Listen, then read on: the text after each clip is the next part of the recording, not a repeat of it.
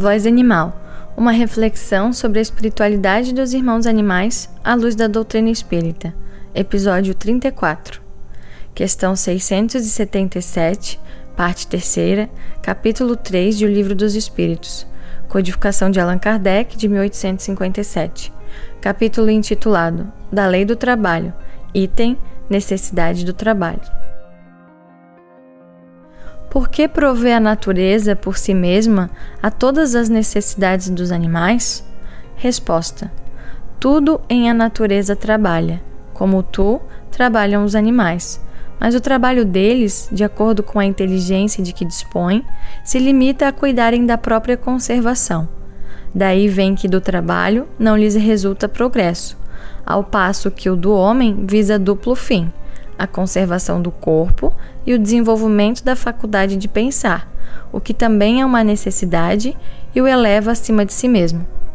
Quando digo que o trabalho dos animais se cifra no cuidarem da própria conservação, refiro-me ao objetivo com que trabalham. Entretanto, provendo as suas necessidades materiais, eles se constituem inconscientemente executores dos desígnios do Criador e assim, o trabalho que executam também concorre para a realização do objetivo final da natureza, se bem quase nunca lhe descobrais o resultado imediato.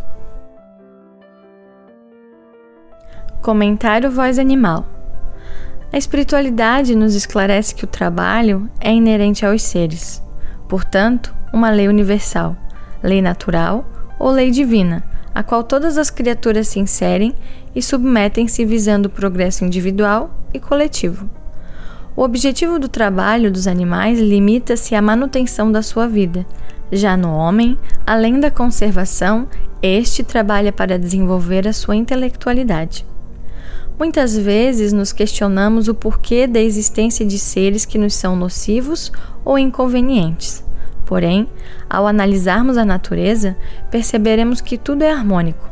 O trabalho coletivo, hierárquico e disciplinado dos animais para o equilíbrio biológico do planeta é fundamental e já acontecia muito antes da existência do homem na Terra.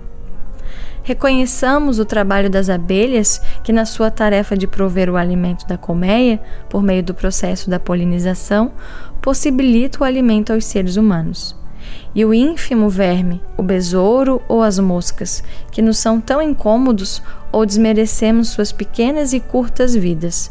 No entanto, sem as suas ingratas atividades de decomposição, não teríamos o ciclo da vida e a cadeia alimentar.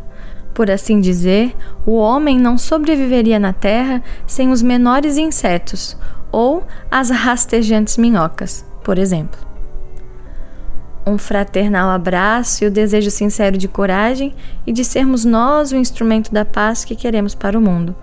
O Instagram do Voz Animal é o arroba espiritualidade irmãos animais.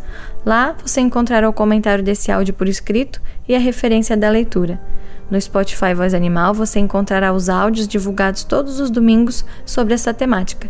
Gratidão, paz e bem.